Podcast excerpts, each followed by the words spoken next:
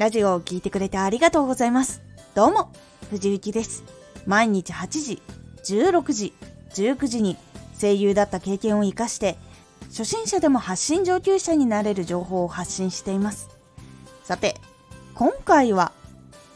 人に好かれる声を持っている人の共通点。声優さん、タレントさん、店長さん、音響さん、ファンの方など、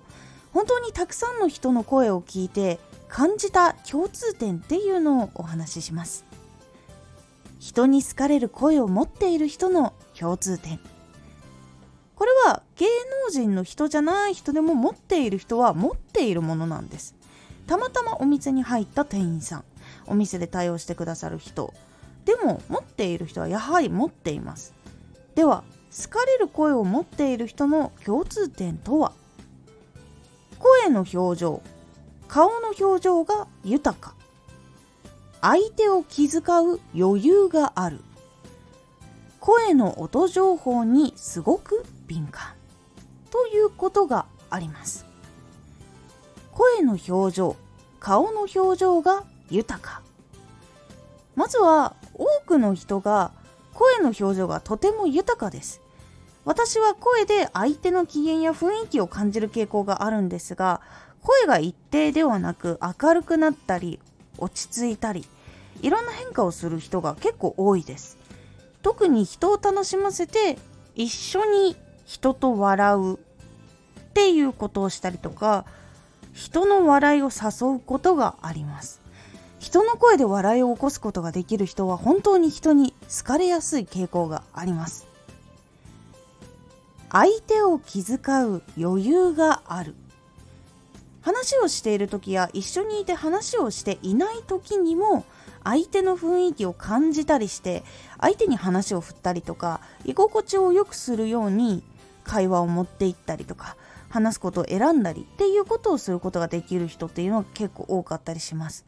必ずしも本人が心が豊かとかそういうわけではない時でもそういうことができる人っていうのがやっぱりいます。そういう人はやっぱり話しやすかったりとか一緒にいるのが楽しいと感じてもらいやすいので人に好かれやすい傾向があります。声の音情報にすごく敏感。先ほどの気遣うにも通じるものがあるんですが声のちょっとした変化で今相手は少し機嫌が悪いかもしれないなとか少し退屈しているかもしれないっていうことを敏感に感じ取ることができる人が多いです。もちろん楽しい時や好意的だっていうことも感じてそれに合わせた話し方とかっていうのもできる特徴があるのでやっぱりこちらも好かれやすいということがあります。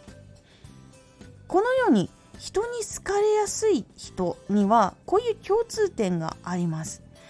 これを気をつけてみるだけでも結構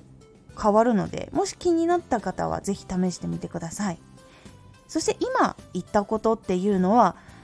才能とか天才とかそういうものではありません。それを磨くことができたら誰でもこれを持つことができるというものになっておりますので是非こうなりたいっていうものがあるのであれば一つずつ